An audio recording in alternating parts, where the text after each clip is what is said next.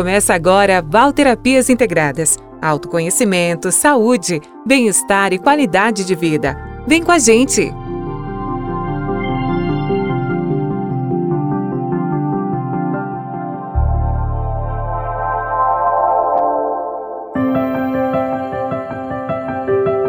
Você está no canal Val Terapias Integradas e o meu nome é Valerina Rosa. Eu estou aqui com vocês todas as semanas trazendo um tema para nossa reflexão. Bom, o tema de hoje vai ser sinastria, o estudo dos relacionamentos segundo a numerologia. Então fique comigo. Bom, segundo a numerologia, nós podemos fazer vários tipos de análises. Análise do nome, da data de nascimento, nós podemos escolher nomes para os bebês que estão por nascer, mas existe uma avaliação que eu gosto muito que ela se chama sinastria. A sinastria ela é uma avaliação que é feita para saber da compatibilidade e também da incompatibilidade entre as pessoas. Essa avaliação ela pode ser feita tanto para casais como para amigos, relações de trabalho, familiares, etc. Bom, o estudo da sinastria tem alguns objetivos que são importantes, que é em primeiro lugar o esclarecimento então das diferenças individuais e também a orientação para o entendimento né, e harmonização das relações. Mas na verdade, eh, eu considero esse estudo como um estudo muito valioso que contribui para o nosso despertar até e crescimento tanto pessoal quanto interpessoal. Mas apesar de existir esse estudo, apesar desse estudo ser muito importante, existem algumas considerações que eu explico para os meus clientes antes deles fazerem essa é, avaliação. Eu já deixo claro que é importante saber das características do casal, por exemplo, é importante saber as tendências e é importante saber até o nível de compatibilidade e incompatibilidade. Mas o, estudo em si, ele não vai fazer com que um relacionamento ele entre no estado de harmonização da noite para o dia. Na verdade, esse estudo ele avalia as condições existentes entre as relações de forma objetiva. Isso é por quê? Porque nós utilizamos números, né? Nós utilizamos o nome que é transformado em números, né? Pelo alfabeto, né? Que nós usamos e pela data de nascimento que já tem os números. Então a gente só faz uma adição desses números chegando a vários valores que a gente vai fazer uma comparação. Mas cada estudo ele é feito individualmente. Primeiro eu faço os estudos individualmente e depois eu comparo e faço uma avaliação e a posição em que os números se encontram.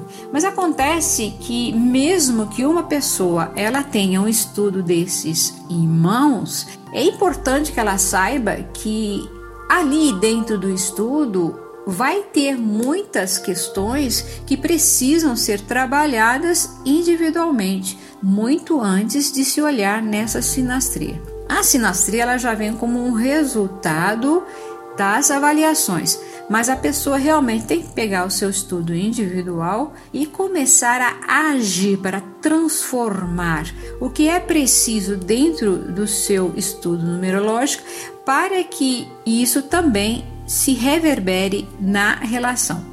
Bom, em termos práticos, eu gostaria de passar para vocês alguns exemplos que podem até deixar claro para vocês como é que funciona. Por exemplo, se nós temos um, uma relação conjugal, cujo estudo numerológico da esposa mostra a necessidade da estrutura familiar. A pessoa gosta muito do lar, tudo que é do lar é importante, a pessoa gosta de ficar em casa e até do, do conforto doméstico. Mas, em contrapartida, o marido ele tem valores bem diferenciados e que podem estar ligados ao poder e à fama, por exemplo.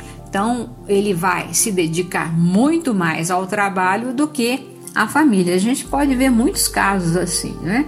Em que a esposa ela está o tempo todo se dedicando à casa, esperando que o marido volte para que haja até uma celebração né, das refeições e aí o marido chega tarde. Por quê? Porque ele estava trabalhando, porque o trabalho é importante, porque o trabalho é aquele que vai dar o sustento para a família. A gente já viu isso muitas e muitas vezes. Então, nessa relação, é claro que vai haver um conflito. Então, enquanto os dois lados não fizerem uma concessão e forem flexíveis, o conflito vai existir e não haverá numerologia e nem estudo algum que vai ajudar.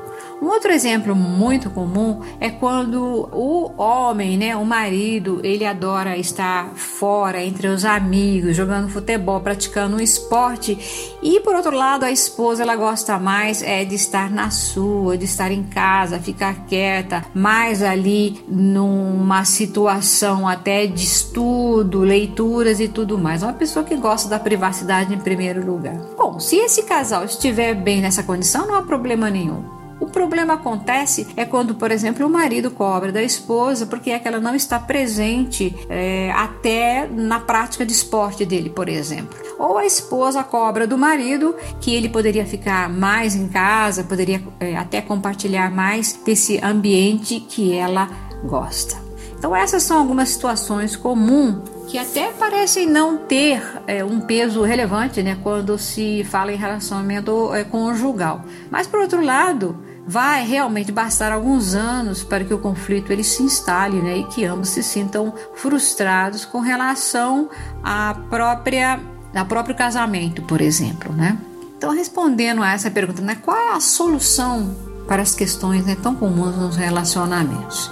Bom, primeiramente a gente tem que entender que as diferenças existem em todo relacionamento e isso é uma realidade. Né? E muitas vezes não há como moldar o outro às nossas vontades e necessidades. Mas, por outro lado, é possível sim encontrar um meio comum para ambos e de uma forma que não anule nem um lado nem outro.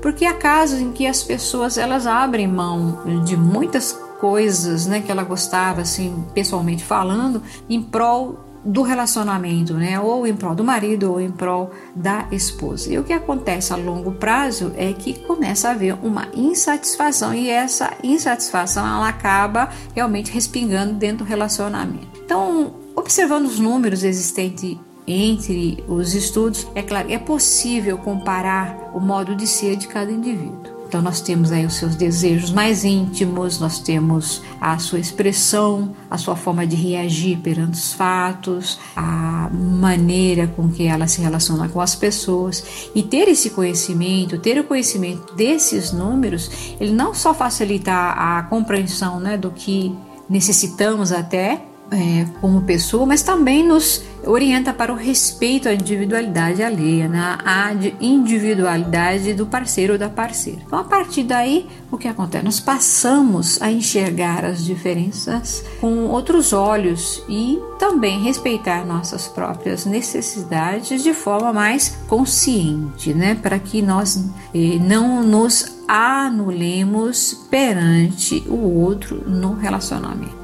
Então todas essas referências elas nos ajudam a compreender de forma objetiva e clara as diferenças né, é, e formas de ser e de agir de cada ser humano, de cada pessoa. E também nos mostra a importância do autoconhecimento. Isso está em primeiro lugar, né? E bem como as necessidades, né, de nos abrirmos para a compreensão de que cada indivíduo possui a sua própria individualidade e seu caminho a seguir. Bom, partindo desse ponto, a gente vai poder realmente adquirir a conscientização de que cada um de nós necessita ter o seu espaço interior e exterior preservado para que possa né, ocorrer não só o crescimento pessoal de cada, cada, cada indivíduo, cada pessoa dentro dessa parceria, dentro desse relacionamento, mas também o crescimento daqueles que fazem parte de nossas vidas. E eu gostaria de finalizar esse podcast citando James Redfield. Tem aqui uma citação dele que eu acho muito interessante que diz o seguinte: A vida é uma jornada, não o resultado final. É importante aceitarmos a nós mesmos e aos outros da maneira como somos. Podemos não gostar dos outros, nem aprovar o comportamento deles, mas a vida se resume, basicamente, na experiência e no despertar para a unidade do amor. Bom, esse é o recado que eu trago para vocês hoje. Eu espero que vocês tenham gostado. Na próxima semana eu estarei de volta. Então eu fico por aqui. Até lá. Tchau.